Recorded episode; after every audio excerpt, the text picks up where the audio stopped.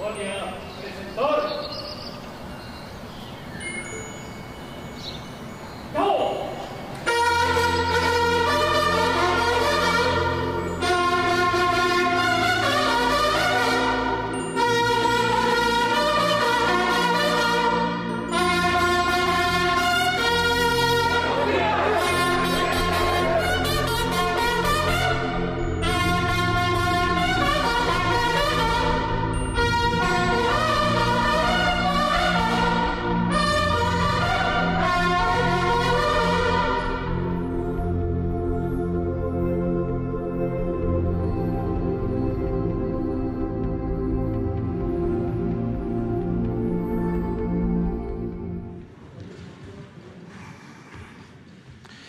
Vamos a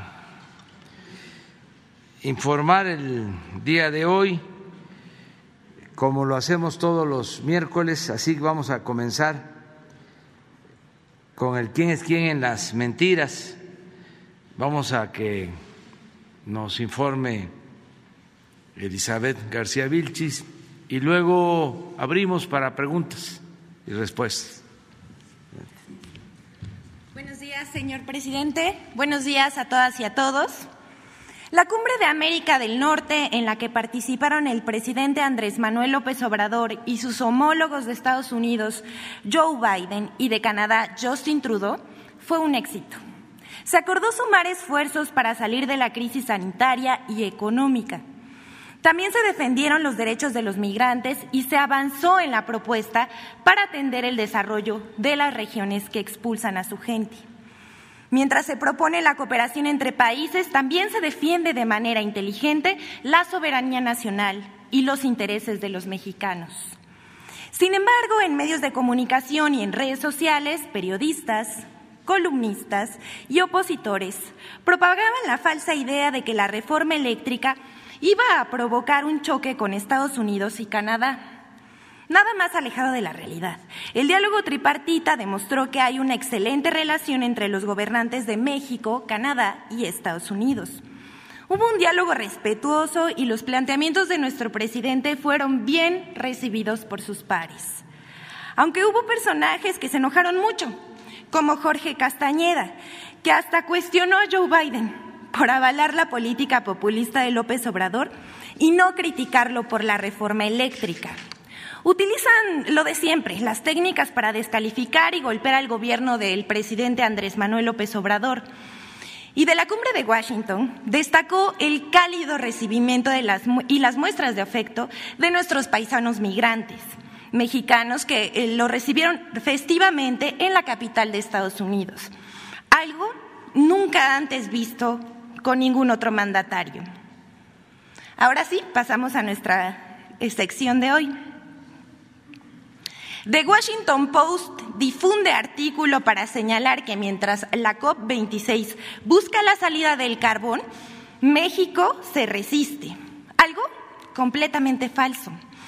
Los medios de comunicación han buscado todo tipo de pretextos o situaciones para desprestigiar a México en la cumbre contra el cambio climático. Que si México no firmaría el acuerdo contra la deforestación, que si no iba a cumplir con su cuota de energías limpias o que México defendió el uso del carbón, lo cual es totalmente falso, puesto que son China, Alemania y Estados Unidos los que defendieron el uso del carbón. El 11 de noviembre de 2021, The Washington Post publicó un artículo titulado La COP26 busca la salida del carbón. México se resiste a dejar un combustible que mata. Según el texto, pareciera que México definirá el futuro del, cambio del climático del planeta y que promueve la industria carbonífera que mata a personas y daña ecosistemas.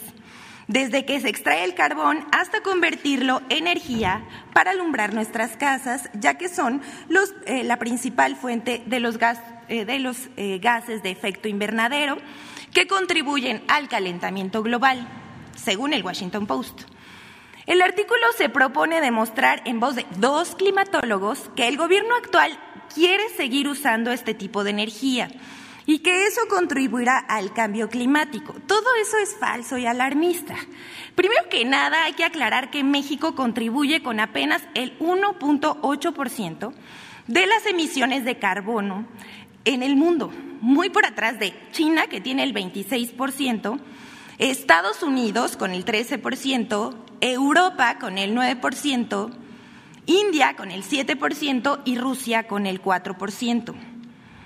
En comparación con México, que solo produce 9% de su electricidad con carbón, China depende del 66.1% del carbón, India del 73%, Alemania del 31.8% y Estados Unidos del 24.5%. Aquí está la gráfica donde podemos ver estas cifras. La Comisión Federal de Electricidad aclaró que solo cuenta con tres plantas de carbón para producir electricidad y que en 2020 contribuyeron con el 10% de, la electricidad del país. Pero la empresa informó que no construirá nuevas plantas carboeléctricas.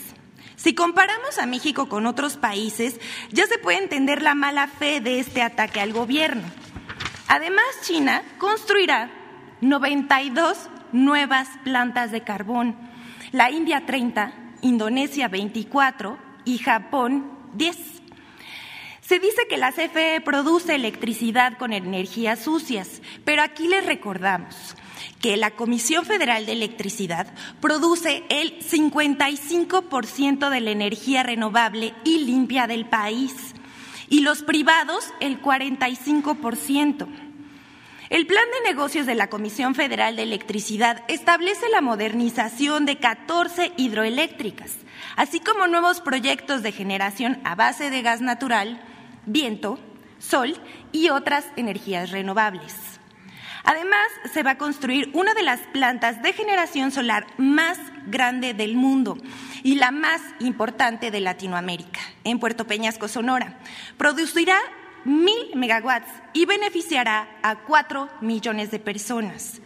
Para ello se, se dedicarán nueve mil millones de pesos. La siguiente, por favor. Falso que Gas Bienestar en Iztapalapa sea más caro que los privados. Como se consignó el miércoles pasado en esta sección, no hay una semana en la que los medios de comunicación no difundan noticias falsas sobre la reforma eléctrica. Pero tampoco pasa una semana en que no falseen información sobre gas bienestar. Esta vez periódicos como El Universal y El Heraldo difundieron en sus páginas que Gas Bienestar en Iztapalapa registra precios más altos que las empresas privadas. Según El Universal, en la semana del 14 al 20 de noviembre en Iztapalapa, Gas Bienestar estaba dando el kilogramo de gas LP a un precio de 20 pesos con 50 centavos y 25 pesos, cuando el kilogramo en la zona era de 24 pesos con 75 eh, centavos por kilo. Sin embargo, esa información es falsa. La Comisión Reguladora de Energía publica cada semana la tabla de precios máximos aplicables de gas LP a consumidores finales por región y medio de venta. Y en la aplicación de gas bienestar aparecen los precios actualizados de cada zona y nunca pasan del precio máximo. Esto, por supuesto, fue aprovechado por la oposición que, sin verificar, enviaron mensajes a través de redes sociales reproduciendo mentiras y alertando sobre los supuestos precios del gas bienestar. Es el caso de Emilio Álvarez y Casa, Mario Di Constanzo y la legisladora Lorena Piñón. A los usuarios de este servicio les invitamos a que revisen los precios en la página del Gobierno de México para que conozcan los precios máximos del gas y no se dejen engañar. La siguiente, por favor. Falso que el secretario de Salud, Jorge Alcocer, haya presentado su renuncia al cargo. Como parte de la guerra sucia en contra del gobierno de México y la infodemia que prevalece, difundieron una versión no confirmada que daba por hecho la renuncia del doctor Jorge Alcocer Varela como secretario de Salud Federal. Todo resultó una pifia que involucra a un director de un periódico local, a una cadena de radio nacional, a periódicos nacionales, a periodistas columnistas y usuarios de redes sociales. En la conferencia matutina de ayer, el presidente Andrés Manuel López Obrador expresó sobre el secretario de Salud. Es un hombre sabio, recto, honesto, sensible, humano. No creo yo que haya habido un secretario de salud así. Quizás antes, pero que yo recuerde, no. Despejando las dudas sobre su renuncia. La siguiente, por favor. Esta es la última. Loret de Mola acusa a Sedena de contratar a empresas fantasma en la construcción del aeropuerto Felipe Ángeles, lo cual es falso. En el portal Latinos, Carlos Loret de Mola presentó un reportaje sobre el cual, tras revisar 966 contratos de proveedores en las obras del Aeropuerto Internacional eh, Felipe Ángeles, supuestamente encontró empresas fantasma en la construcción cuya edificación corresponde a la Secretaría de la Defensa Nacional. Esta información es falsa pero hubo medios como el Universal y otros que sin verificar difundieron la denuncia de Loret que se diseminó en redes de radio y sitios digitales. Al respecto, la Sedena aclaró que las adquisiciones de bienes y contratación de servicios se llevan a cabo con estricto apego a las leyes, reglamentos y demás disposiciones aplicables. Cabe mencionar que el sitio latino se fundó el 5 de diciembre de 2019, al quinto día de iniciar este gobierno, y desde ese momento se ha dedicado a desprestigiar al gobierno de, y atacar directamente al presidente López Obrador. Sedena señala que a las empresas que contrata están autorizadas en la lista nacional de proveedores. Cuenta con eh, registro, los ingenieros militares han cumplido con los requisitos establecidos por la ley. El agrupamiento de ingenieros Felipe Ángeles ha recibido 1.881 solicitudes de registro como proveedores. Ha otorgado el registro a 1.438 y le ha negado el registro a 443 por diversos motivos. El reportaje de Latinus es tramposo, pues asegura que se encontraron empresas fantasma, empresas fantasma y otras acusadas de desvío de recursos. Dice Sedena, no hay tales empresas fantasma. Entre las contratadas, el agrupamiento de ingenieros materializa sus contrataciones con estricto apego a la normatividad vigente, realizando la consulta en las plataformas del SAT, la Comisión de Competencia Económica y la Secretaría de la Función Pública. Cabe mencionar que mientras no exista una sanción, inhabilitación o mandamiento de una autoridad judicial o resolución administrativa, no se puede negar la participación de las empresas en los procedimientos de adquisición, lo cual viola la ley. Desde 2019, el sitio de Noticias Latinos ha publicado 125 notas relacionadas con la construcción del aeropuerto, de las cuales eh, al menos el 71% contiene información dolosa, falsa y negativa contra esta obra señala un análisis de Sedena. También ha publicado seis videos para desacreditar el proyecto del, aeropuerto. En uno de ellos, titulado Nueva Normalidad, el periodista Carlos Loret de Mola dice lo siguiente. Ya empiezan a pedir moches por las obras y lo están pidiendo los encargados, los verdes, refiriéndose al personal militar sin haber nunca presentado las pruebas que fundamenten sus graves acusaciones, que en realidad son mentiras deliberadas. Hasta aquí nuestra sección, presidente. Muchas gracias. Vamos a las preguntas. Quedó pendiente Diego Cedillo, de ayer. Buenos días, señor presidente. Diego Elías Cedillo de Tabasco hoy, Campeche hoy, Quintana Roo y Diario Basta en la Ciudad de México del Grupo Cantón. Señor presidente, preguntarle, el día de ayer trascendió un tuit del exsecretario de Hacienda, Arturo Herrera, con motivo de que usted habría repensado su nombramiento para presidir eh, la Junta de Gobierno del Banco de México preguntarle, presidente, cuál sería su opinión de este mensaje que envió Arturo Herrera en redes sociales y a su vez cuál sería, en dado caso de ser así, la persona que usted tendría pensada para que presida la Junta de Gobierno del Banco de México, la que usted propondría. Gracias, presidente. Sí, este, en efecto, eh,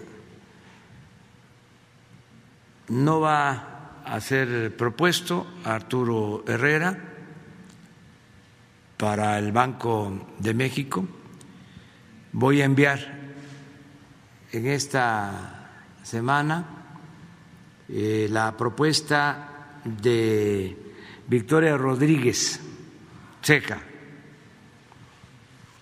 la subsecretaria de Hacienda. Ella va eh, a hacer nuestra propuesta para el Banco de México.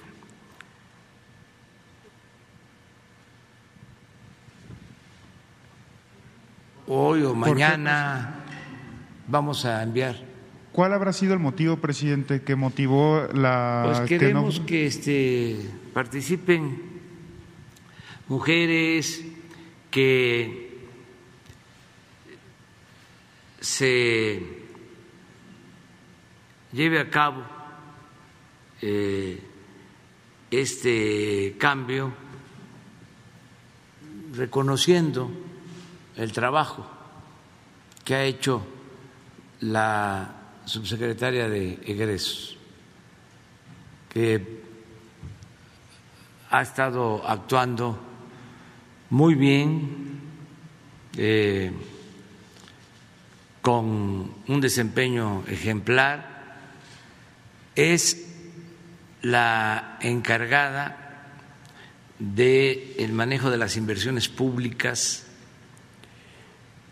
y ha actuado con mucha responsabilidad para no gastar por gastar. A ella se debe el que tengamos estabilidad financiera,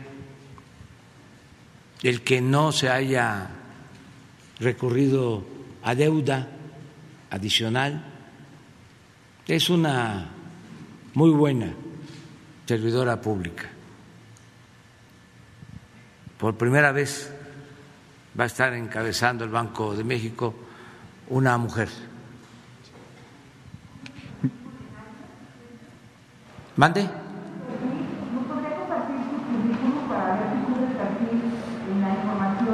Pues sí, porque es subsecretaria de Hacienda. Sí, no hay este ningún problema. De acuerdo a los requisitos son dos cosas que tenga experiencia financiera o que haya ocupado un alto cargo en el gobierno vinculado a asuntos de Hacienda, nada más para que tengan una idea. El, actual gobernador del Banco de México fue funcionario de Hacienda, no fue subsecretario. Y creo que después sí, de Nacional Financiera. Sí, ¿verdad? Bancomex. Entonces, sí cumple. Y es una mujer de absoluta confianza, honesta, seria, responsable. Tiene todo nuestro apoyo. No, ninguna. Lo que pasa es que queremos eh, que siempre sean mejores y eh, con hechos demostrar que se le da participación a las mujeres. Me ha tocado este, proponer a dos hombres y a dos mujeres.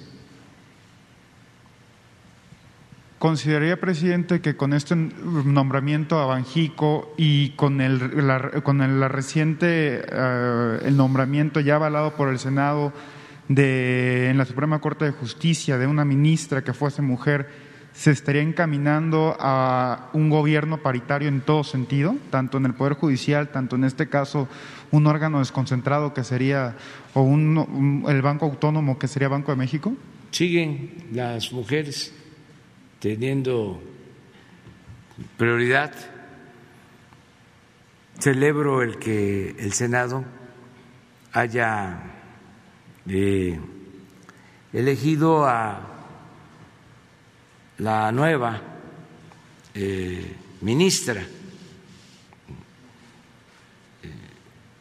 Estamos también hablando de otra mujer de Loreta, que es este abogada, especialista en derecho constitucional, pero también defensora de derechos humanos. Muy bien. Gracias, presidente. Y ahora... No, no, es que tenemos que buscar siempre este, lo mejor y consideramos que, dadas las circunstancias, es muy importante que sea Victoria Rodríguez.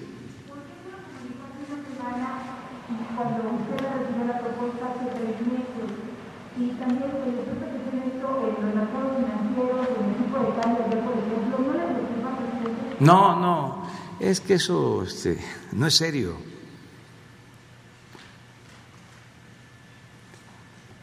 Se está moviendo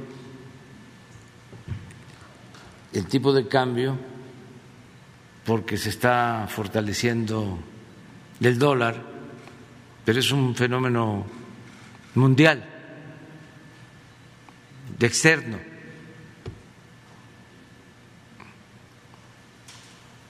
No tiene nada que ver con el nombramiento de el gobernador del Banco de México. Son otras cosas.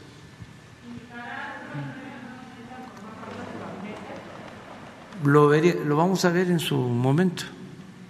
No, no este, lo descartamos, pero no, no se va a resolver eh, pronto.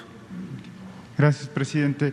Y ahora, como último cuestionamiento, eh, con base en lo que usted ha comentado, que es el reciente proceso electoral en el 2024, usted ha dicho que todas las y los candidatos que aspiren a aparecer en la boleta de Morena, tienen que someterse a un proceso de encuesta interna en el partido para que así se designe el mejor candidato.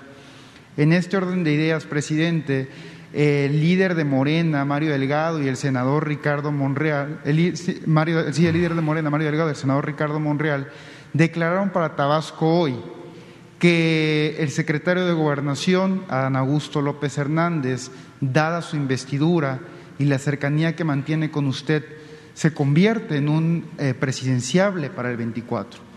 En consecuencia, presidente, me gustaría preguntarle eh, cuál sería su opinión al respecto y si usted consideraría que el secretario de Gobernación eh, podría participar en esta terna y en caso de ser así que la encuesta lo favorezca, ¿estaría usted, le, le, agradaría la condición que fuese un tabasqueño el que apareciera en la boleta del 2024, presidente, para Morena? Mire, sobre esos eh, temas eh, no me gusta opinar, además falta todavía mucho, sin embargo, considero que todos tenemos derecho a votar y a ser votados. Es un derecho constitucional. No se puede excluir a nadie, solo que tenga antecedentes penales, lo que establece la Constitución y las leyes, ¿no? Pero todos Cualquier ciudadano, mujer, hombre, tiene derecho. No se le puede quitar el derecho a nadie. Sobre el procedimiento de elección, pues yo repito que, en mi opinión, eso lo aconsejaría para todos los partidos. Es una recomendación, un consejo de buena fe, porque me tocó en la oposición ser dirigente de partidos, de dos partidos, y cuando hay que elegir candidato, siempre hay tensiones.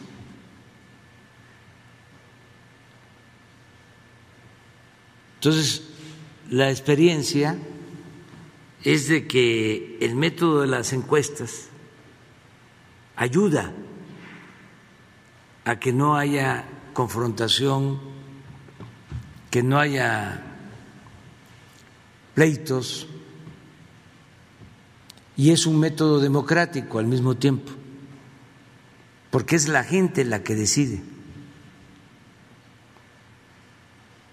Es eh, un cuestionario que se aplica de acuerdo a una muestra a mil, a dos mil ciudadanos en todo el país y va y se le pregunta, ¿conoces a esta persona? ¿Sí o no? Para saber si son conocidos. Luego, ¿qué opinión tienes de esta persona y de esta otra y de esta otra? Y ya el ciudadano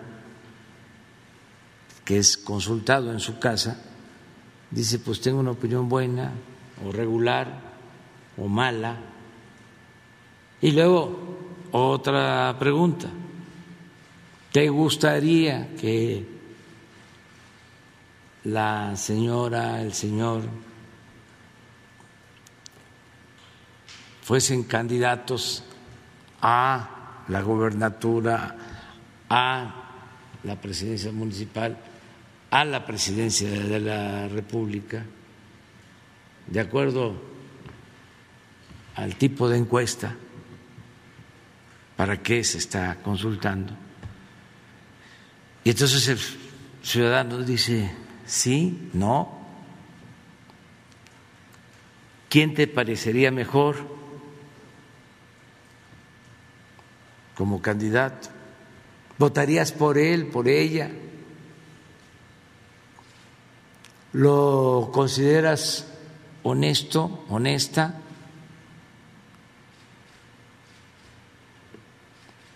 Sí, no, ¿qué tanto?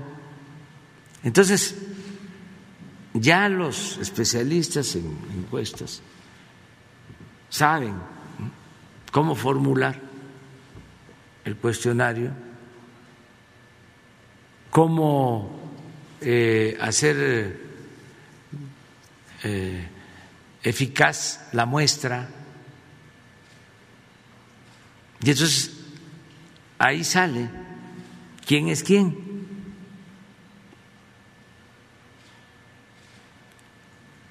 Ese es un buen método. Entonces, no hay dedazo, no hay este intereses de grupos que impongan a los candidatos.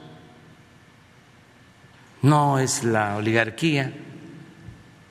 Entonces esto es lo que yo recomiendo, pero no solo para Morena, para todos los partidos. ¿Quiere ser Claudio X González, ¿no? Candidato a encuesta. Porque en una de esas le gana Diego o Cuadri. No porque el señor tiene más dinero, o quién sabe, pero este o está apoyado por las cámaras empresariales. No,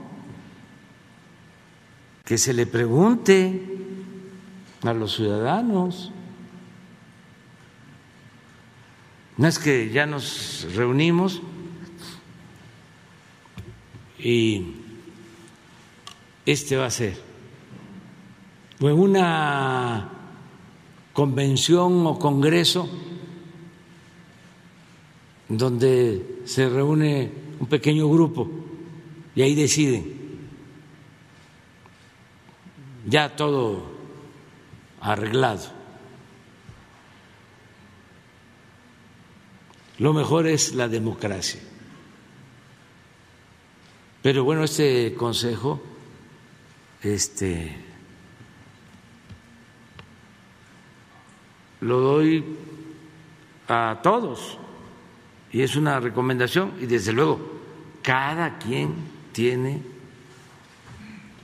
su método, cada partido, porque cada partido tiene estatutos y ahí están los procedimientos de elección.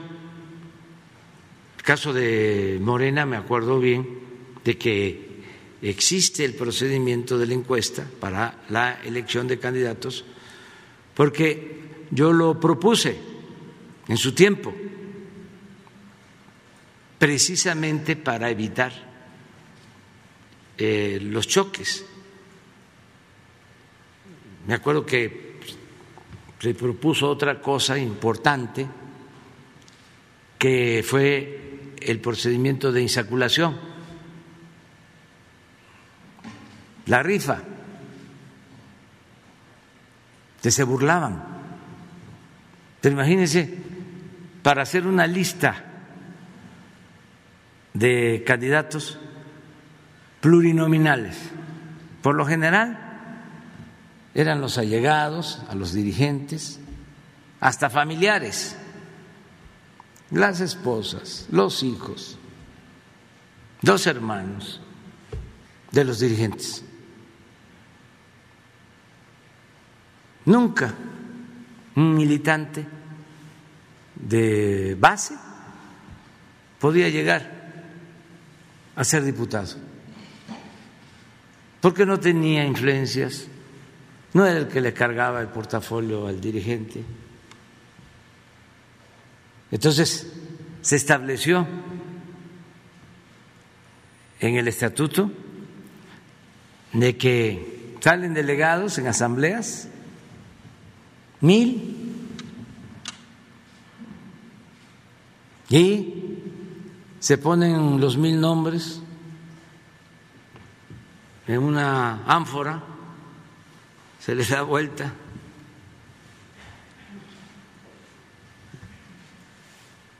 A cada uno de los que va a participar se les da un número,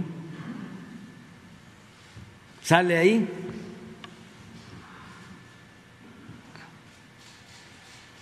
Este va el número uno de la lista. Como tiene que ser mujer y hombre, hombre y mujer, ahí va.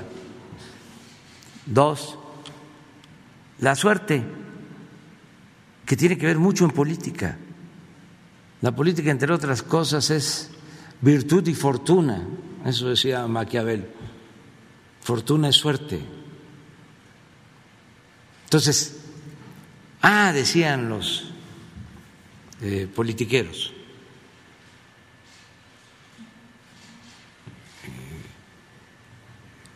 ¿Cómo va a ir a la Cámara de Diputados un campesino, un obrero, una artesana, una indígena? No van a saber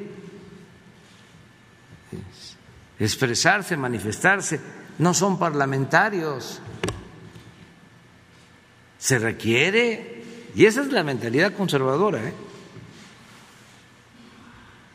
se requiere gente preparada. No, se requiere gente con convicciones y gente honesta, con vergüenza. Ah, también decían, se van a vender, se van este, a ir a otro partido. La experiencia es que nadie de los electos de esa manera traicionó. Mujeres muy dignas, indígenas, campesinas, obreros, honestos. Fueron los que votaron en contra de la reforma energética cuando billetearon o maiciaron a legisladores. Estos resistieron todos los cañonazos. Pero bueno, eso está en el estatuto. Así debe de estar en los estatutos de otros partidos, a lo mejor no. Yo hasta celebré porque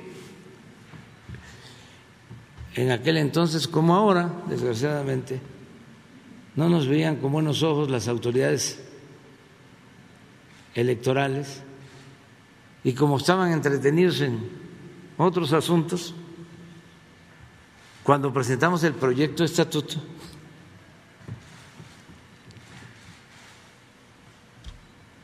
no le dieron importancia. Y por ahí este, salió, ¿no? De que nosotros íbamos a elegir a candidatos con la tómbola y se empezaron a reír y a burlarse. El caso es que nos aprobaron los estatutos. Si se hubiesen dado cuenta, porque también llevamos ventaja porque son muy lentos. Si se hubiesen dado cuenta de que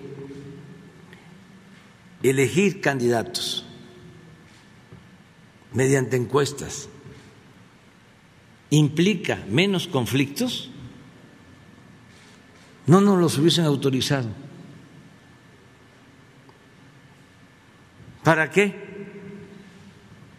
Este ¿O por qué? Pues para qué los partidos vivieran constantemente en el conflicto interno y se destruyeran más los partidos opositores, que se dividieran constantemente. Pero como afortunadamente pues son antidemocráticos, no todos, pero sí una buena parte de los que integran estos órganos electorales son antidemocráticos, pero eh, no muy inteligentes. Este, no les ayuda mucho el que a veces estudian en universidades donde aparentemente, ¿no? Es muy bueno el nivel académico, pero no aprenden, no, no les enseñan bien. Eso nos ha ayudado mucho a nosotros. Este, en varias ocasiones Nuestros adversarios han sido nuestros principales promotores y aliados, sin este, pretenderlo. Es eh, lo mismo, ¿no? Porque aquí acabamos de ver con Elizabeth Imagínense el Washington Post haciendo el ridículo. Estamos hablando del Washington Post, que llegó a hacer una investigación en su momento para destituir a un presidente de Estados Unidos. Fíjense la degradación. Todo esto tiene que ver con el predominio del modelo neoliberal que ha llevado a la decadencia. Es un proceso de degradación progresivo. No solo es una crisis que afecte en lo económico, no. Es una decadencia. Es algo que afecta a todos los órdenes de la vida pública, lo económico, lo social, lo moral. En este caso, periodismo.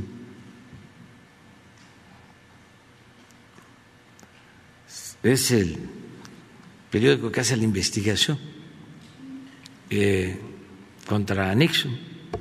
Y ahora, con esa nota,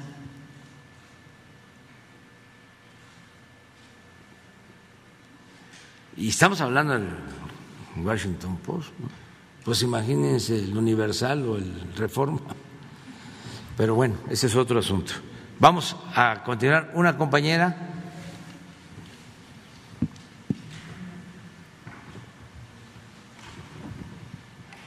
Gracias, presidente. Muy buenos días, Rocío Jardines de W Radio. Eh, preguntarle, presidente, su opinión acerca de que eh, pues ya el índice de precios al consumidor avanza 7.05%, está eh, también incrementándose pues la inflación que hay en el país. Si puede darnos una opinión al respecto, por favor. Sí, es un fenómeno mundial. Este, hay una eh, crisis, eh, ahora sí que post pandemia, que se está manifestando en todos los países. Nosotros tenemos eh, una inflación Mm, igual a la de Estados Unidos. Por lo general, la inflación de México es este superior a lo de a la de Estados Unidos. En este caso es igual. Ellos traen una inflación también de más del 6%. Brasil trae una inflación del 11%.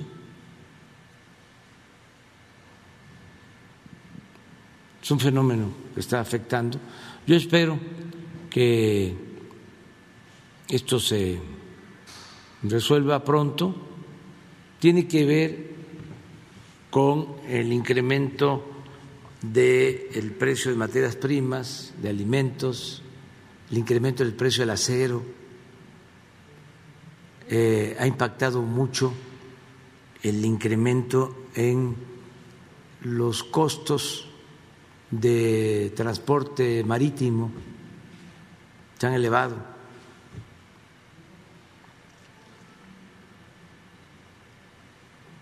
Afortunadamente nosotros vamos logrando estabilizar este, los precios por eso es que necesitamos la reforma eléctrica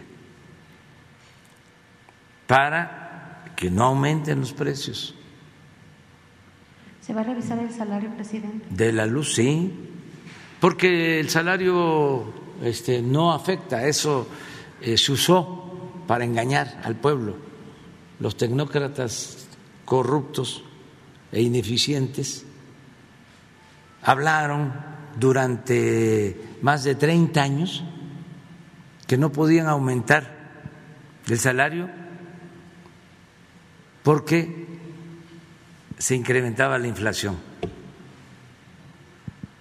Y eso es falso. Eso nos llevó a que el salario mínimo de México fuese el de los más bajos del mundo. A veces el salario mínimo aumentaba por abajo de la inflación. ¿Cuánto perdió el salario mínimo en el periodo neoliberal? Porque esto pues no se lee en el Reforma, no está de más decirlo. 70% de su poder adquisitivo. Pero la mejor manera de explicarlo, de cómo se empobreció el pueblo con el modelo neoliberal, que añoran los políticos corruptos y los traficantes de influencia, que quisieran que regresara al mismo modelo. La mejor manera de medir el deterioro a la economía popular es de que Hace 30 años un salario mínimo alcanzaba para comprar 50 kilos de tortilla. 50 kilos de tortilla, un salario mínimo. Cuando llegamos al gobierno alcanzaba para 5.7 kilos, un salario mínimo. De 50 a 5.7, 5.9. Por ahí tengo el dato.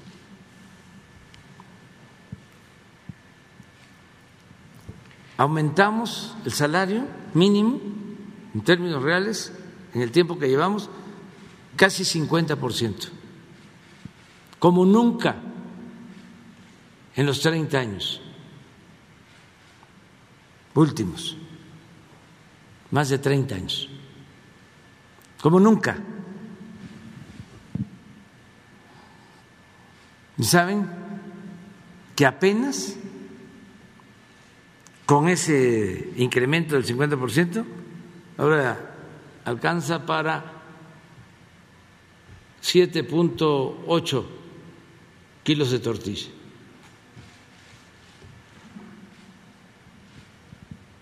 Para ubicarnos, pues. Claro que tenemos que procurar que aumente más el salario mínimo. Sí, y hay acuerdo de que se tiene que fortalecer el salario, porque eh, está por los suelos, a pesar, repito, del incremento de cerca del 50%, como nunca en más de 30 años. En la frontera lo aumentamos al doble el salario mínimo. Yo no sé de veras cómo hay gente tan insensata y de mal corazón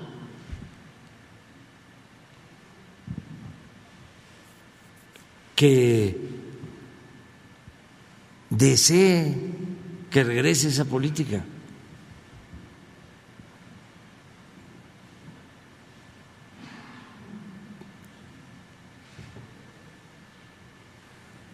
Todavía, como está el salario nuestro, es superior el salario mínimo en Guatemala, en Honduras, en El Salvador, que en México. Cuando empezó el auge en China, se hablaba de que tenían ellos como ventaja comparativa salarios bajos. Y en efecto, en ese entonces el salario en México era más alto que el salario en China. Actualmente no es así. Es más alto el salario en China que en México. Todo eso se lo debemos a los neoliberales y a sus jefes que se dedicaron a saquear y siempre con la excusa de que si aumentaban el salario iba a crecer la inflación.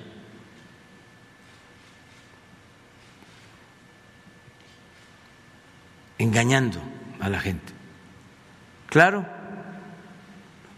no se puede aumentar el salario mínimo este, así, eh, de manera desproporcionada, querer recuperar todo lo que se perdió de un solo golpe, de todo lo que perdimos de poder adquisitivo en 30 años. Eso sí, generaría inestabilidad. Pero si gradualmente vamos recuperando el poder adquisitivo del salario, pues no solo es un asunto de justicia, es fortalecer nuestro eh, poder adquisitivo, la capacidad de consumo, ayudar al mercado interno. Con esta, con esta inflación, presidente, ¿cuánto podría ser el incremento en el Eso lo va a analizar la Secretaría del Trabajo, hay una comisión con ese propósito. Eh, también les doy el antecedente. En los dos primeros años de nuestro gobierno se logró un consenso para aumentar el salario. El año pasado nada más fue el sector obrero y el sector público. No aceptaron los de las cámaras, aun cuando habían este, empresarios que estaban a favor del incremento del eh, salario.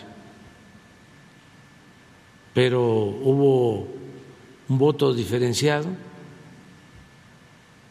este, al interior de las organizaciones empresariales y decidieron no apoyar. Ahora yo espero que sí se logre el consenso, pero vamos a, esperarnos todavía. Gracias, presidente. Dos asuntos por último. Eh, en Ocotzingo, en San Cristóbal de las Casas, en Chiapas, 28 eh, familias han denunciado que fueron despojadas de sus eh, viviendas por el grupo por grupos de crimen organizado porque ganaron en la rifa del avión presidencial, ganaron estos 20 millones de pesos y estas eh, pues organizaciones los estaban obligando a comprar armas para atacar un poblado contrario, saber qué sabe al respecto, si se está investigando, si se va a ayudar a estas familias y por último, pues saber su postura, presidente, porque continúan estos eh, reclamos, estos señalamientos. Eh, por, ahora es el INAI quien está anunciando que está preparando una controversia constitucional ante la Suprema Corte para que se evite el reservar la información de los proyectos de su administración. Se considera pues eh, que esto, el mantenerlo como seguridad nacional, sí evita el brindar información de manera abierta. También el Comité de Participación Ciudadana del Sistema Nacional Anticorrupción también está manifestando preocupación por todas las implicaciones que pudiera tener. Gracias, presidente. No tengo conocimiento sobre lo de Ocosingo, no sé si es Ocosingo o San Cristóbal en el municipio de, Ocosingo. De Ocosingo. sí. Sí, vamos a investigar de qué se trata y este, apoyar a la, gente para que no sea amenazada. Lo otro es eh, natural, ya lo expliqué ayer, es un acuerdo para que nuestros adversarios que están empeñados en ponernos obstáculos no puedan detener las obras, no tiene nada que ver con la transparencia. Nosotros tenemos que rendir cuentas, lo hacemos todos los días aquí y lo vamos a seguir haciendo. Ese organismo que mencionó durante mucho tiempo desde que se creó. Tenía como eh, divisa obedecer y callar. Tienen un presupuesto como de mil millones de pesos al año y no hicieron nada para combatir la corrupción. No voy a dejar de recordar que su primera acción cuando se creó ese organismo fue poner bajo reserva, ocultar legalmente toda la información de quienes se beneficiaron con las condonaciones de impuestos durante el gobierno de Vicente Fox. Esa fue la primera este, actuación de ese Instituto para la Transparencia. Y otra actuación destacadísima fue que mantuvieron también reservado en secreto el expediente de Odebrecht, de la empresa brasileña que hizo negocios sucios durante el gobierno de Calderón y del presidente Peña Nieto. Entonces ahora este, son con nosotros muy exigentes, pero nosotros no tenemos nada que ocultar. es eh, transparencia completa, plena, porque una regla de oro de la democracia es la transparencia. ¿Qué vamos a ocultar? Nada. Es como lo del reforma que hablaba yo ayer. Se dedicaron a tapar toda la política entreguista y privatizadora de Salinas y de todos los gobiernos, y ahora dicen con este acuerdo que lo que queremos es ocultar información.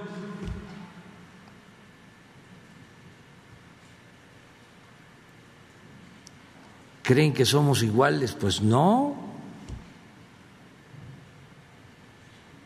Entonces, este no hay ningún problema y pues ya sabemos, ¿no? Este, todos estos organismos creados para simular cualquier acto que decidimos llevar a cabo es cuestionado. ¿No se acuerdan que este organismo de Claudia X González, Juntos por la Corrupción, o cómo se llama? Mexicanos por la Corrupción.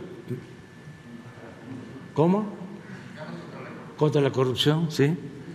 Este promovió como 100 amparos para que no se hiciera el aeropuerto Felipe Ángeles. No, es que no pudieron.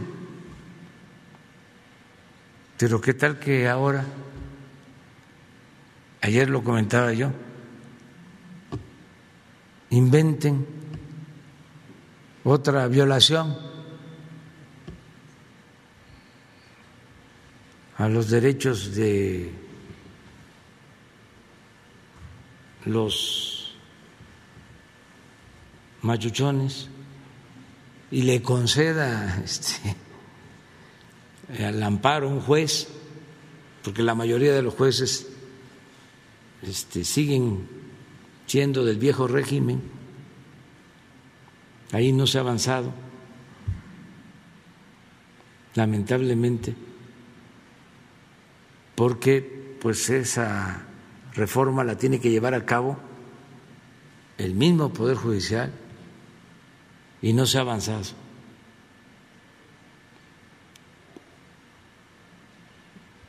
Pero eso es lo que puedo responderte. Va un compañero y luego tú. Gracias, presidente. Buenos días. Buenos días, funcionaria Vilchis. Este, presidente, retomando un poco los procesos electorales, en los días más recientes, en esta semana, el funcionario Fernando Marín Mollinedo ha estado recibiendo en sus oficinas a los involucrados, a las también aspirantes de Morena a la gubernatura de Quintana Roo, no sé, un poco para dirimir diferencias, planchar ahí, este, porque están muy polarizados ahí en Quintana Roo. ¿Qué opinión le merece eh, estos acercamientos que han tenido con este funcionario de su gobierno y que también todavía, por mucho que no se haya inscrito en este primer proceso, pues este, sigue vigente y podría ser eh, inclusive también candidato de Morena? Pues no, es trascendente eso. Pueden venir aquí conmigo y tomarse la foto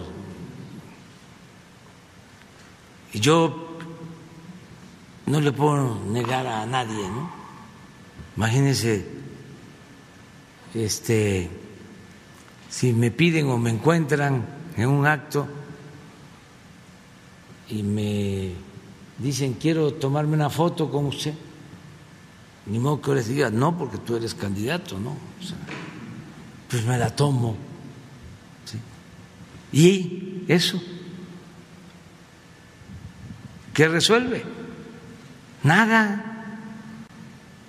Ya la gente está muy consciente, muy avispada.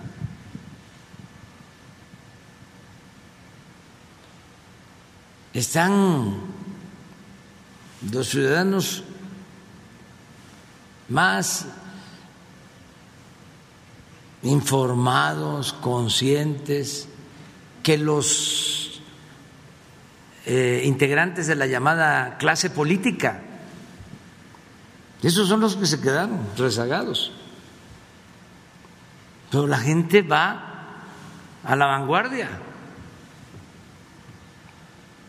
Es el pueblo el que está gobernando. Ese es el cambio de fondo. Por eso se enojan porque antes era lo que decía Aguilar Camín o Krause o Castañeda. O el señor Lore de Mola. Además, eran pues, bien atendidos, que este señor Lore de Mola tiene hasta departamentos, creo que en Miami, o sea, les iba muy bien por estar este, al servicio del régimen. O un artículo en el Washington Post, en el New York Times, era demoledor ya no. Ahora es el pueblo, son los ciudadanos. Y eso lo tienen que entender, pues todos los que quieren dedicarse al noble oficio de la política. ¿Quieres participar? ¿Quieres representar al pueblo? Voltea a ver al pueblo, atiende al pueblo. No le des la espalda al pueblo. No estés pensando que si este, actúas con servilismo, si eres lambiscón,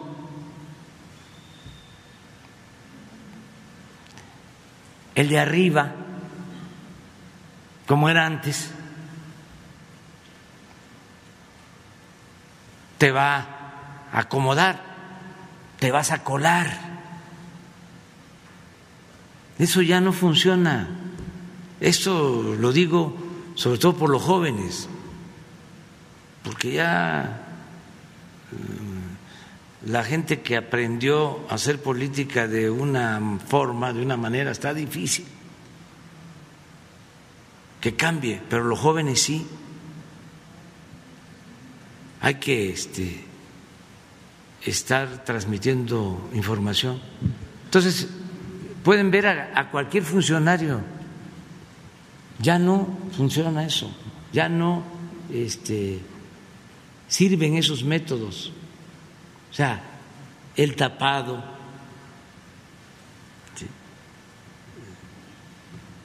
la cargada, el dedazo, el acarreo, el besamanos. Eso lo creó Porfirio Díaz y se mantuvo, a pesar de la revolución, durante mucho tiempo. Pero eso ya se terminó.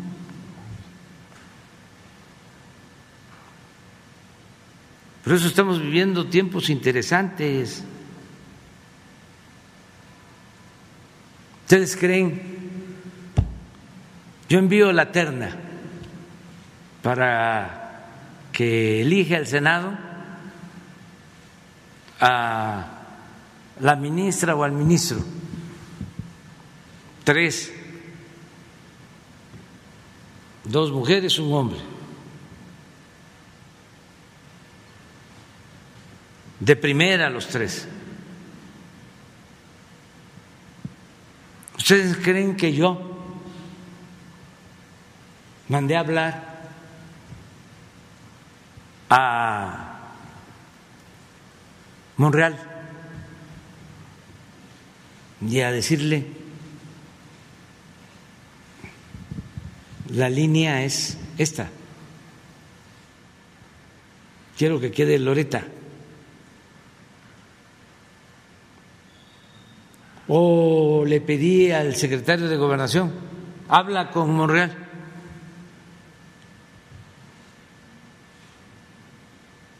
para que lo orientes como era antes.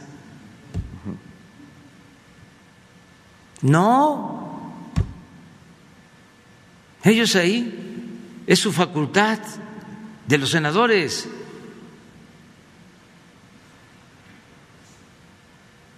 Ahí hicieron sus arreglos, este, llegaron a un acuerdo, ya deciden ellos. Si yo me meto, pierdo autoridad moral. Pero entonces no estaríamos promoviendo un cambio, una transformación, estaríamos simulando. Sería más de lo mismo, un poco lo que hicieron en el 2000 ¿Se acuerdan de cómo engañaron? ¿De que iba a haber un cambio? Y fue más de lo mismo, gatopardismo, eso que consiste en que las cosas en apariencia cambian para seguir igual. No, eso es un cambio de verdad, una transformación profunda de la vida pública. Por eso hablamos de la cuarta transformación, pacífica pero igual de profunda que las otras tres transformaciones. Si no, ¿qué caso tiene haber llegado aquí? Tanta lucha de tanta gente para hacer lo mismo. Entonces, también pedirles a ustedes, ya, Sacúdanse eso. Eso ya, este, como se dice coloquialmente, ya no rifa. Presidente, eh, seguimos en Quintana Roo. Este, las tiendas Oxo, usted ha denunciado que pues ahí se desembolsan lo que tienen que pagar de luz, que no pagan, que roban esto pero también tienen otro modus operandi. En Cancún tienen 300 tiendas, eh, de las cuales, este, pues, este, con, en contubernio con las empresas, una empresa ahí ligada al Niño Verde, Jorge Emilio González, y en contubernio con algunos funcionarios de esa alcaldía, pues no pagan eh, la recolección de basura, eh, se están burlando ahí, se están metiendo a la bolsa como 50 millones de pesos al año, presidente, nada más en esa ciudad, las tiendas OXO. Es decir, no es solamente la luz, también la recolección, la, basura, este, pues esta, e, estas tiendas dejan mucho que desear, presidente. Sí, yo eh, he hecho los señalamientos por lo que tiene que ver con la luz, porque es evidente de que tienen una tarifa preferencial y que por eso se oponen a la reforma eléctrica. De lo demás corresponde a las autoridades competentes, en este caso a los gobiernos municipales, a los gobiernos estatales. Eso es lo que puedo comentar. Y no es nada personal contra el señor Fernández. Es que este, tenemos que defender el interés público.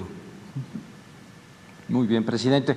Y sobre su gira a Zacatecas, eh, pues nosotros tenemos investigaciones periodísticas que refieren que la manzana de la discordia de tanto fratricidio que se ha cometido ahí en los días más recientes tiene que ver con el fentanilo y su ruta del Pacífico, la interna a territorio nacional, para pasarla al Golfo de México y llevársela a Europa, que era lo que nos contestaba en alguna ocasión mi almirante Rafael Ojeda.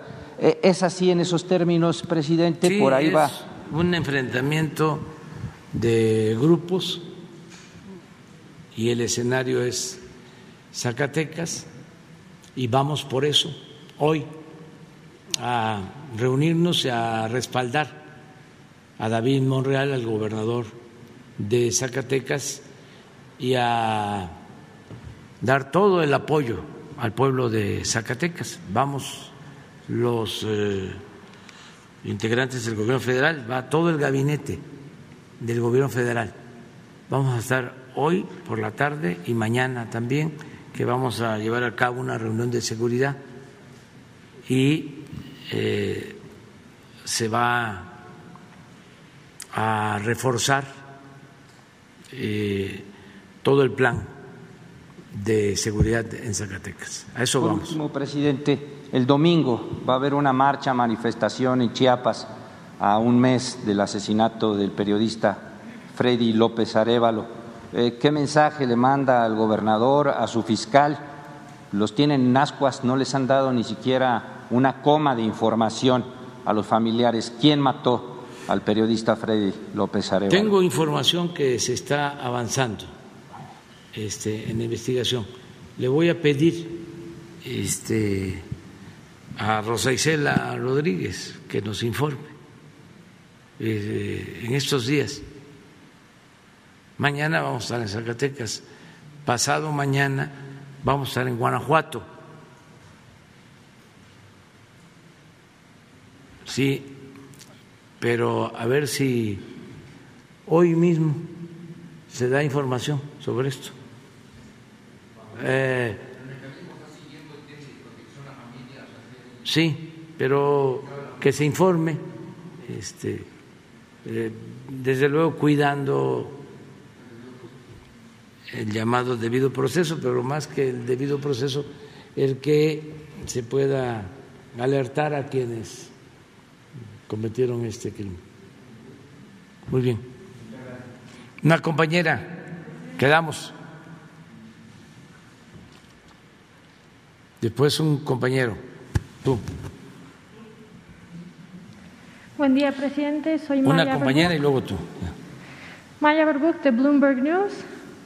Eh, el abrupto cambio del plan para el liderazgo de Banjico ha generado especulaciones de que usted quiere un banco central que actúe de otra forma en su política monetaria. Usted ha hablado con Victoria Rodríguez qué obje- objetivos le ha pedido para Banjico y ha hablado con ella sobre lo que mencionó la compañera, la inflación que en este momento está en su máximo en 20 años. Bueno, no está en el máximo de 20 años, ¿eh? la inflación. O sea, este, hace cuatro años, eh, ¿por qué no pones una eh, gráfica sobre inflación para este, actuar con objetividad y profesionalismo. A ver, vamos viendo cómo está la inflación. Carlos nos puede enviar la información. Y eh, acerca de, de Victoria Rodríguez, es una mujer, ya lo dije, responsable. Ella va a actuar con apego a las normas del Banco de México.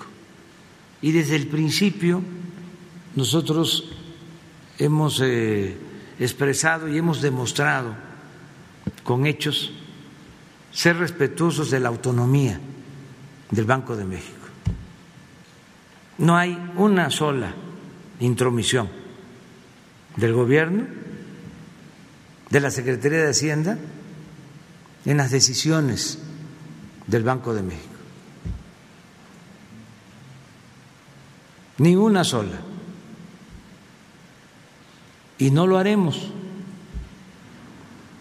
porque nosotros sí sostenemos el criterio de que al margen de la ley nada y por encima de la ley nadie. Ahora sí hay Estado de Derecho. Antes no había Estado de Derecho. Era Estado de chueco, de cohecho.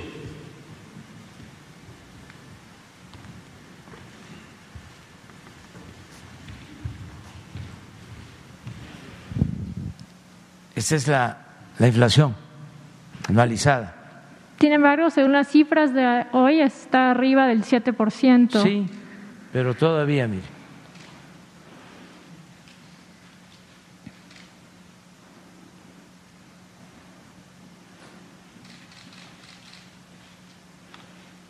Y aquí no había este pandemia.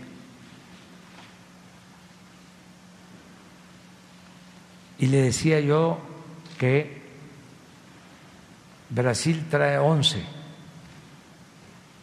y Estados Unidos trae lo mismo que nosotros. Claro, no digo que no es una situación mundial, sin embargo que... Es un asunto mundial. Que el Banco de México está intentando responder. Entonces pregunto si usted habló sobre el futuro del banco con ella o solo sobre... No, porque ella es una profesional y es una mujer con criterio, autónoma, independiente, una mujer íntegra, no es una eh, tecnócrata que reciba instrucciones como era antes del secretario de Hacienda o del presidente, eso ya pasó a la historia. Me cuesta mucho trabajo, parezco disco rayado, estar diciendo que no somos iguales. Pero ofrezco disculpa, lo voy a seguir diciendo. Y en otra pregunta, si me lo permite, em, en octubre el señor Octavio Romero dijo que Pemex ya no pagaría sus amortizaciones de duda y el, que el gobierno federal lo haría. ¿Es cierto que usted prometió eso en caso de que sí has asegurado la suma y por qué cantidad de tiempo?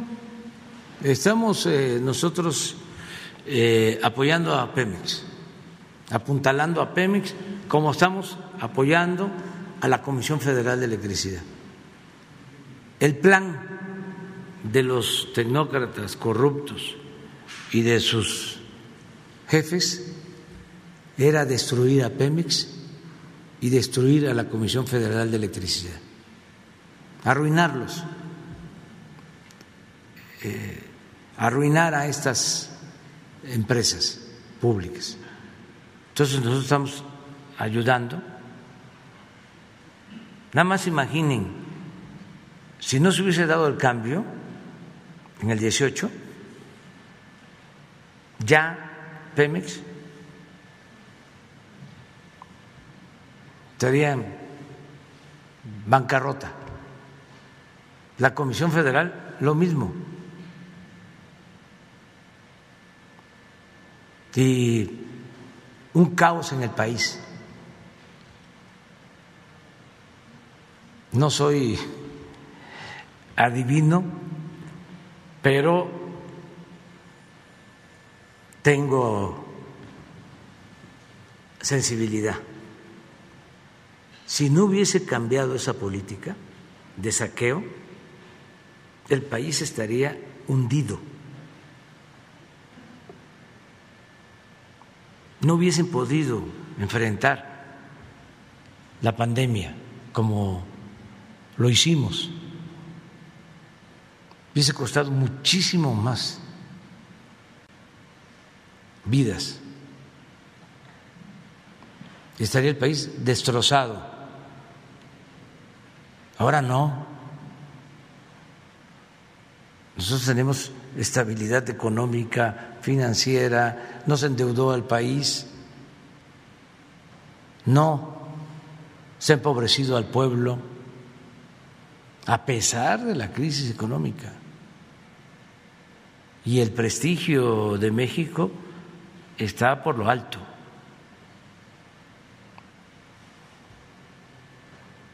También para ubicarnos, porque ustedes imaginen si se hubiesen continuado con los mismos planes, esto que hicieron, que,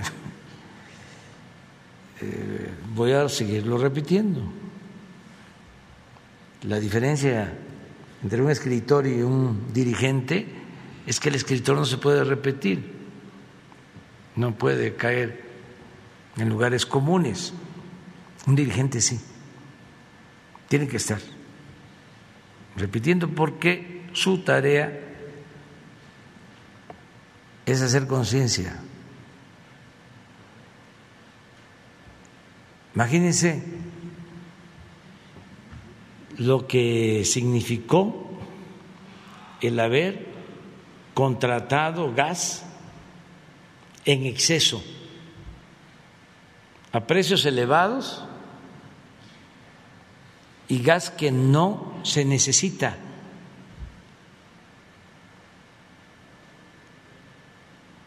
Cuarenta por ciento de excedente de gas,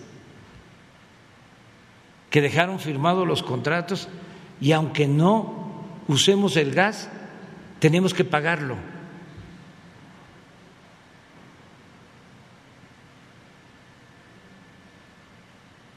engañando de que se necesitaba el gas porque iban a construir 12 plantas termoeléctricas. No construyeron las plantas termoeléctricas.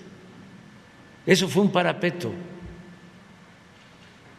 Lo que querían era el negocio de los gasoductos. Se autorizó esta operación de manera irregular. Ni siquiera la aprobó el Consejo de la Comisión Federal de Electricidad.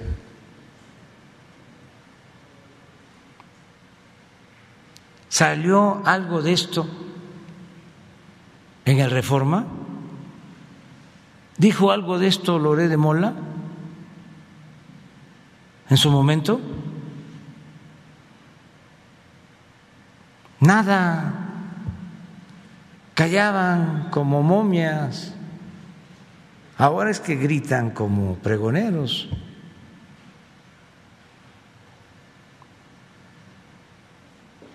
Entonces, ya esos atracos se acabaron.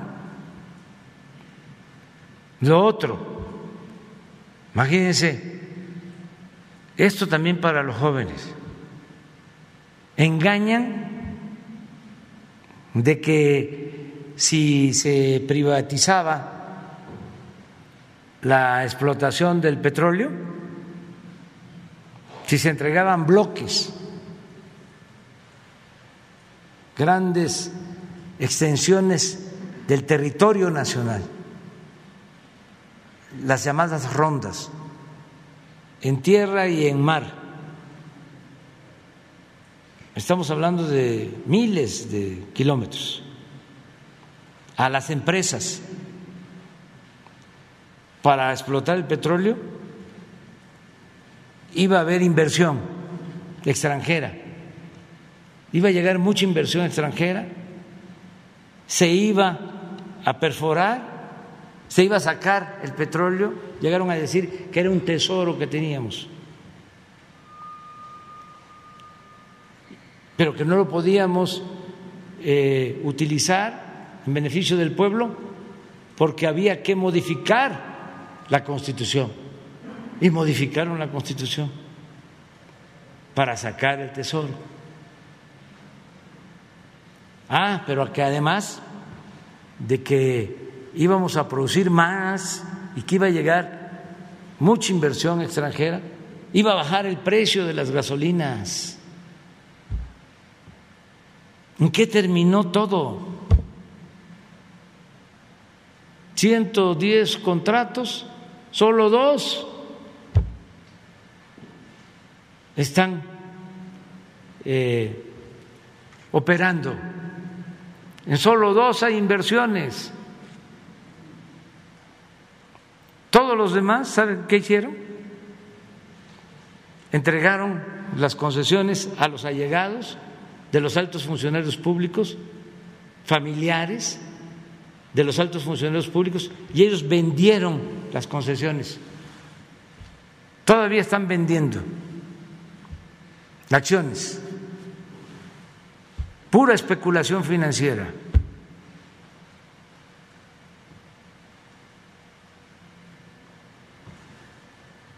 Para no caer en conflicto, porque si con lo de la reforma eléctrica han hecho un escándalo.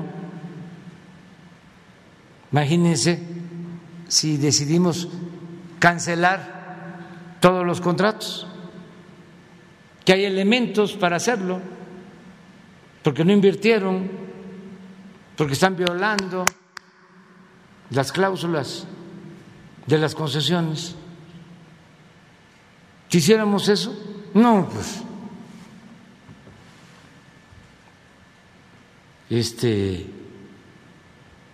gritarían más. Entonces, ¿por qué no lo hacemos? O sea, porque ya sabíamos que todo eso era un engaño y lo que hicimos fue fortalecer a Pemex. Y Pemex, como afortunadamente entregaron solo el 20% de todo el potencial petrolero, que no les dio tiempo. El 80% quedó bajo dominio de la nación.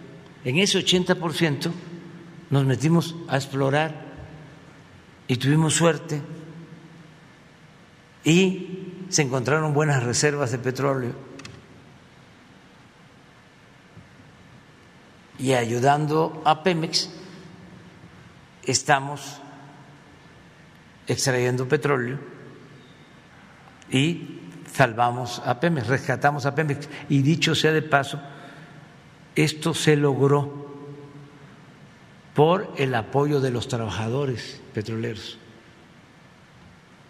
los que están ahí en plataforma, los que están en las refinerías, obreros y técnicos, profesionales de Pemex. Con ellos estamos rescatando a Pemex. Y, desde luego sin corrupción. Ahí está el caso del señor Lozoya y el caso del que le siguió a Lozoya, que parece que está prófugo. El caso del señor Lozoya es, entre otras cosas, muy representativo del papel de los medios. Yo recuerdo que fui a hacer una denuncia en una entrevista que me hizo Loret de Mola y él se metió a defender a, a Pemex, a la Comisión Federal de Electricidad. Y por ahí debe estar este al día siguiente, porque así era, a los dos días llaman a los hoy a Televisa y le hace una entrevista Loret para desmentirme. Pero solo para ser muy preciso. Loret defendiendo al señor Lozoya. ¿Podría usted precisar nada más sobre la pregunta original? Eh, como cuando usted dice que están salvando a Pemex, entiendo ese punto, pero a futuro, para ser muy preciso sobre cómo lo van a hacer, ¿el gobierno federal sí va a pagar las amortizaciones de Pemex? Vamos a seguir apoyando, respaldando. Es que eh, la deuda de Pemex es una deuda eh, soberana, aunque formalmente no se considere de esa manera nosotros no vamos a permitir que Pemex se arruine. La hacienda pública va a respaldar a Pemex mientras estemos nosotros en el gobierno y vamos a respaldar a la Comisión Federal de Electricidad. Pero no hay una, promesa concreta de la cantidad de, que podían pagar al gobierno. Eso no te lo puedo decir y no porque no tenga yo los elementos o los datos. No te lo puedo decir porque todo esto se presta a especulación en bonos. Entonces, es una política que nosotros estamos llevando a cabo porque existen... ¿Tú de qué periódico eres? Bloomberg. Ah, bueno, ustedes saben perfectamente de que existen fondos buitres donde los que manejan estos fondos o los que tienen acciones en estos fondos se dedican únicamente a la especulación. Entonces, eh, usan información privilegiada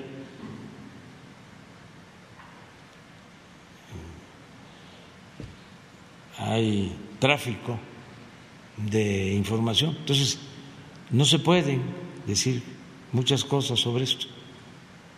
Pero yo creo que es suficiente con el que te diga que este, vamos a respaldar a Pemex y a la Comisión Federal. Siempre. Okay. Y nada más por último, hablando de la Comisión Federal, a largo plazo usted tiene su plan para la reforma energética. A corto plazo tiene otro plan para ayudar a los consumidores con el precio de la luz. Va a ser otra cosa mientras sigue el debate sobre la reforma energética. Tenemos el compromiso de no aumentar el precio de la luz y va a continuar así. Llevamos tres años sin que haya aumento en el precio de las gasolinas del diésel y de la luz. Y va a continuar sin problema, precisamente porque contamos con los instrumentos para que no aumente el precio de la luz. No es como en España, en donde las empresas particulares que solo tienen propósitos de lucro son los encargados del suministro. O en Estados Unidos, por ejemplo en Texas.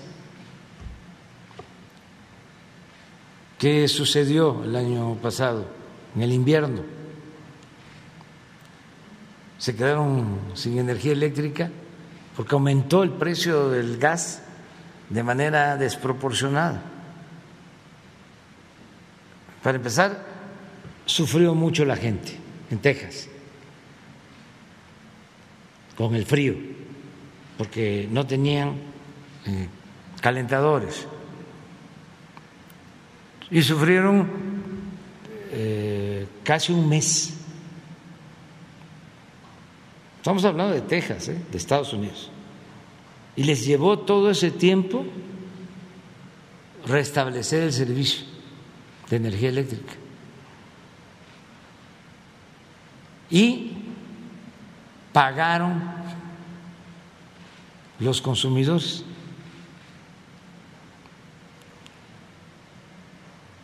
En sus recibos, ese aumento en el precio del gas se convirtió en altas tarifas en el pago de luz. Eso aquí no sucedió. Nos llevó una semana resolver el problema por los trabajadores electricistas. Una semana. Y no le costó nada al consumidor.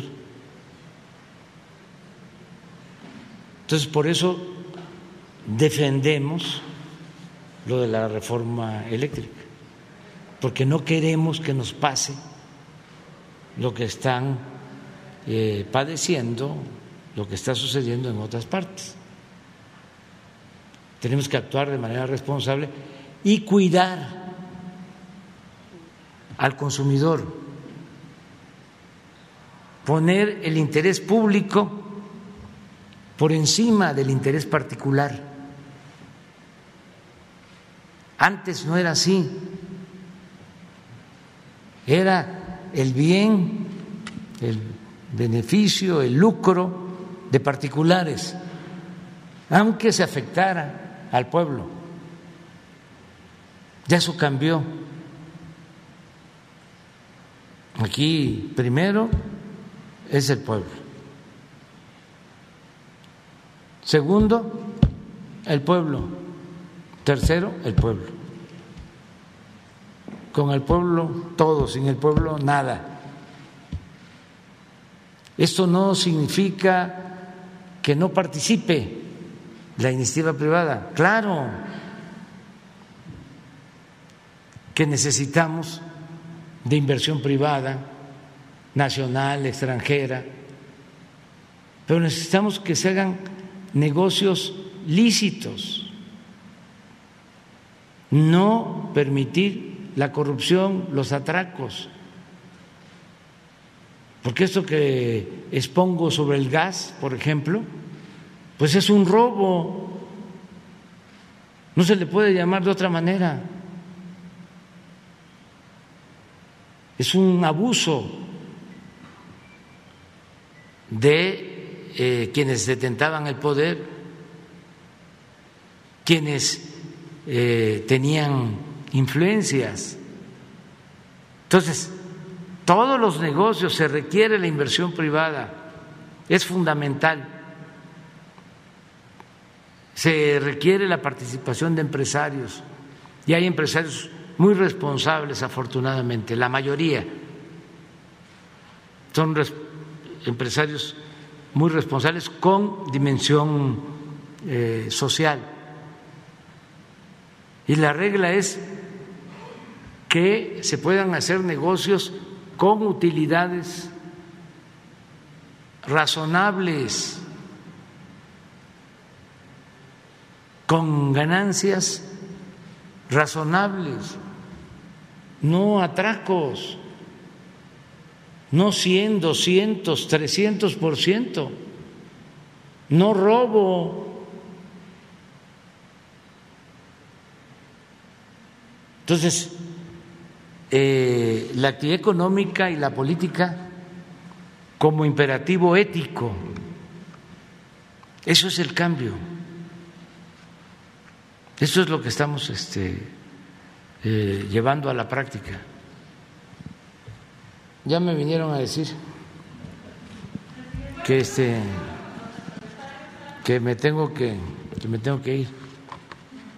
Ya ven, ya no hay Estado Mayor, pero de todas maneras.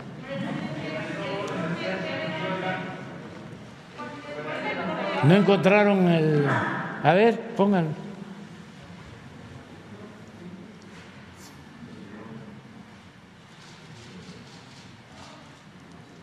Es que, de veras, pues ¿quién es? Lozoya. Este es Lozoya y Loré de Mola. A ver. Soya, el director general de Pemex, muchísimas gracias por venir. Buenos, días, Carlos.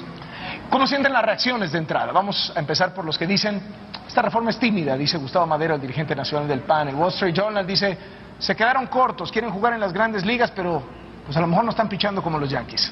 Carlos, esta es una gran reforma para México.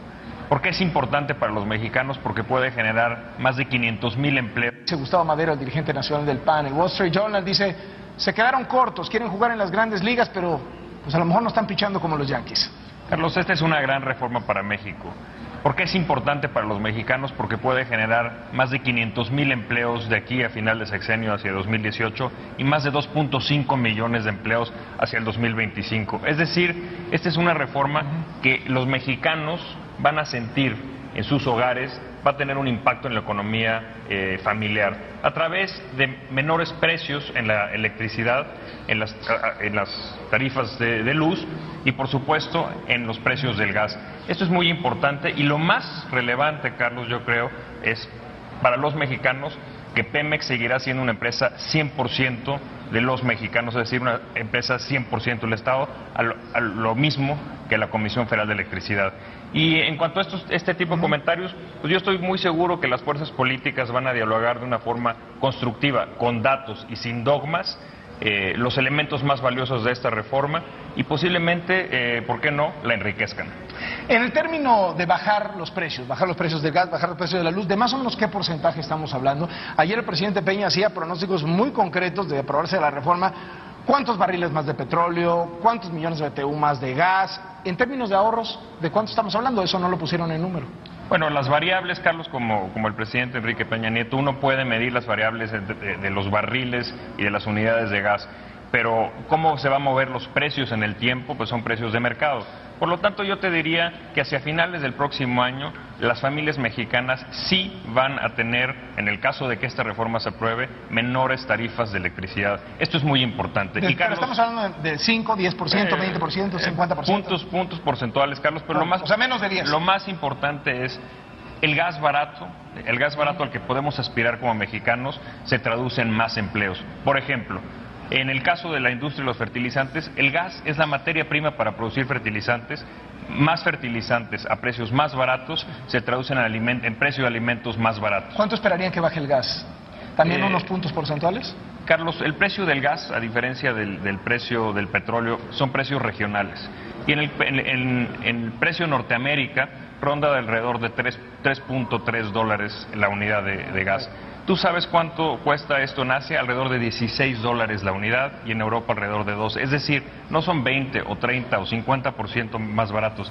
Es una tercera parte del precio, una cuarta parte del sí. precio. Esta oportunidad de tener un México competitivo se la debemos de otorgar a los mexicanos. Pero insisto en los descuentos, de más o menos cuánto estamos hablando, porque es lo que más me está preguntando la gente a través de Twitter. Pues estamos hablando de puntos porcentuales y yo creo que cualquier persona, si, si su tarifa de luz baja 1, 2, 3 o 5% o hasta un 10% en los siguientes años, estará muy contento contenta porque eso va a tener un impacto en su cartera, va a tener más ingreso disponible. ¿Por qué no le llaman privatizar?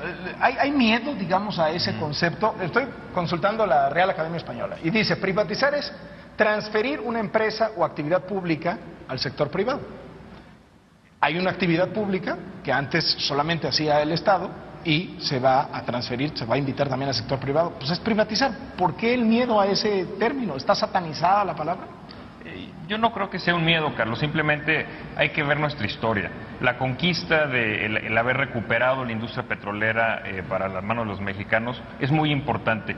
Y esta reforma, Carlos, garantiza que la nación siga siendo 100% el propietario de los hidrocarburos. No hay intención aquí de otorgarle la propiedad del subsuelo a los privados. ¿Por qué? Porque es de los mexicanos. Así de simple. Y, es, esa es nuestra historia. Pero lo más importante es que el texto constitucional que propone Enrique Peña Nieto es palabra por palabra el mismo texto constitucional del artículo 27 que promulgó el ingeniero Lázaro Cárdenas general. en 1940, el, el, general Lázaro Cárdenas.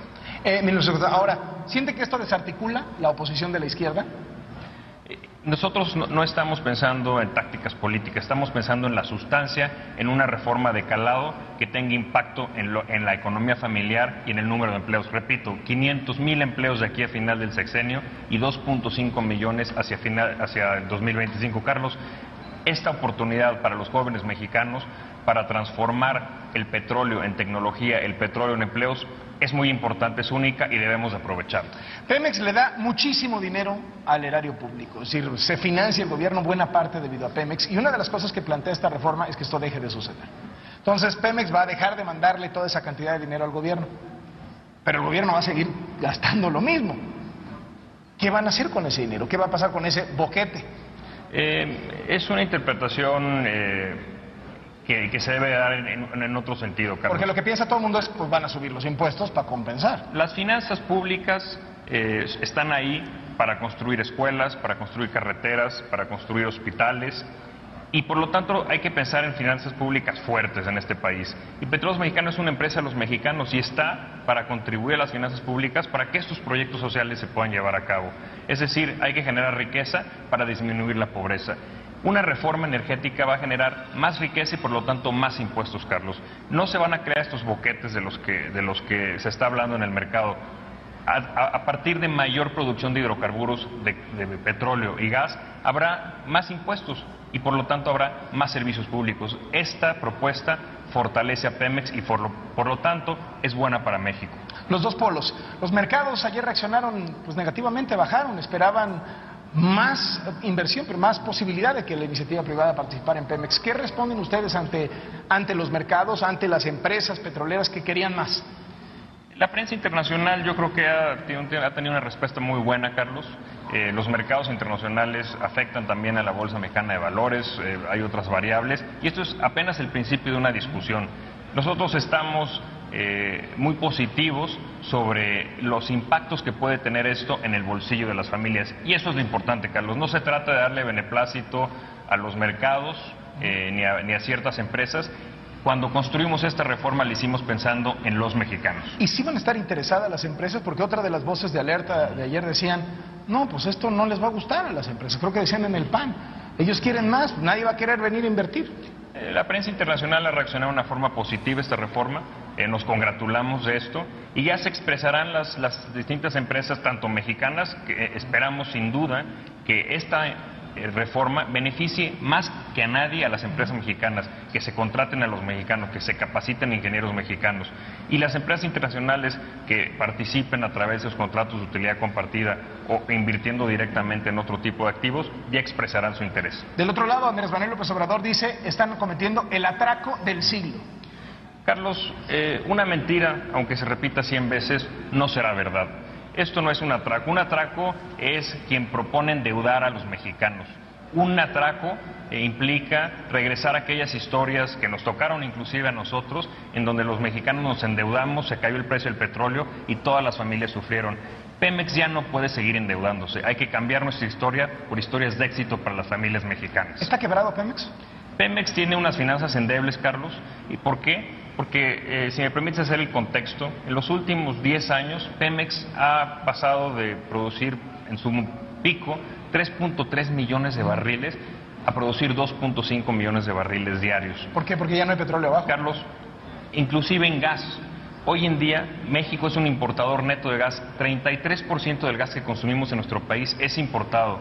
Estamos en riesgo de convertirnos en importadores netos de energía esto no es justo para nuestras eh, siguientes generaciones. Tenemos la oportunidad de cambiarlo a través de incrementar nuestra producción y sobre todo transformar hidrocarburos en empleos.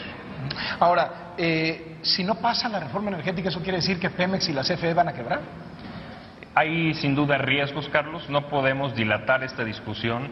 ¿O sea, riesgos de que quiebre?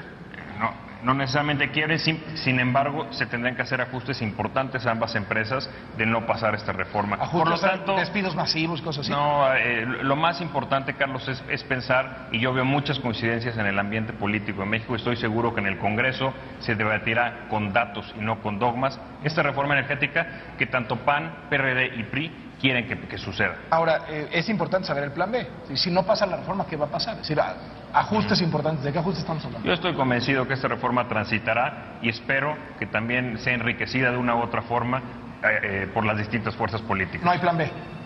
Carlos, estoy seguro que esta reforma pasará. ¿Por qué? Porque es buena para México y es buena va para pasar, Va a pasar, va a pasar, va a pasar. Todo el mundo sabe que el sindicato de petróleos mexicanos es un nido de corrupción. ¿Por qué no tocan al sindicato? Eh, como tú sabes, la ley en México le da autonomía a los sindicatos. Y Pemex y el gobierno federal serán eh, respetuosos de esta autonomía sindical, sin embargo vigilarán que los intereses del sindicato estén alineados con los eh, intereses de la empresa. ¿Por qué? Porque la empresa es de todos los mexicanos y hay que velar por esos intereses. Pero Carlos, yo quisiera hacer un señalamiento. Las reformas en otros países han fortalecido a las empresas estatales. El caso de Colombia. Hace 10 años lograron una reforma que logró duplicar la producción de hidrocarburos en 10 años. En el caso de Brasil, en los, eh, de 1993 a la fecha, después de haberse promulgado una reforma muy similar, la producción de hidrocarburos se logró triplicar. Hoy en día, tanto Ecopetrol, empresa colombiana, como Petrobras, son empresas referentes a nivel mundial y son empresas fuertes en el de, las cuales todos estos ciudadanos de estos países están orgullosos. Y estoy seguro que así será en el caso de Petróleos Mexicanos a partir de esta reforma del presidente Enrique Peña Nieto. Emilio Lozoya, director de Pemex, gracias por venir. Muchas gracias, Muy buenos días.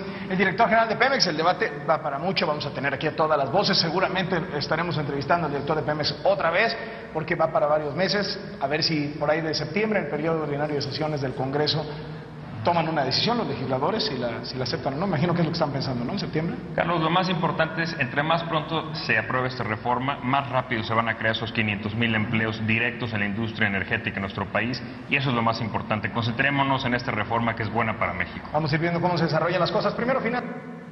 Aquí está. Bueno, ahí nos vemos. Dios.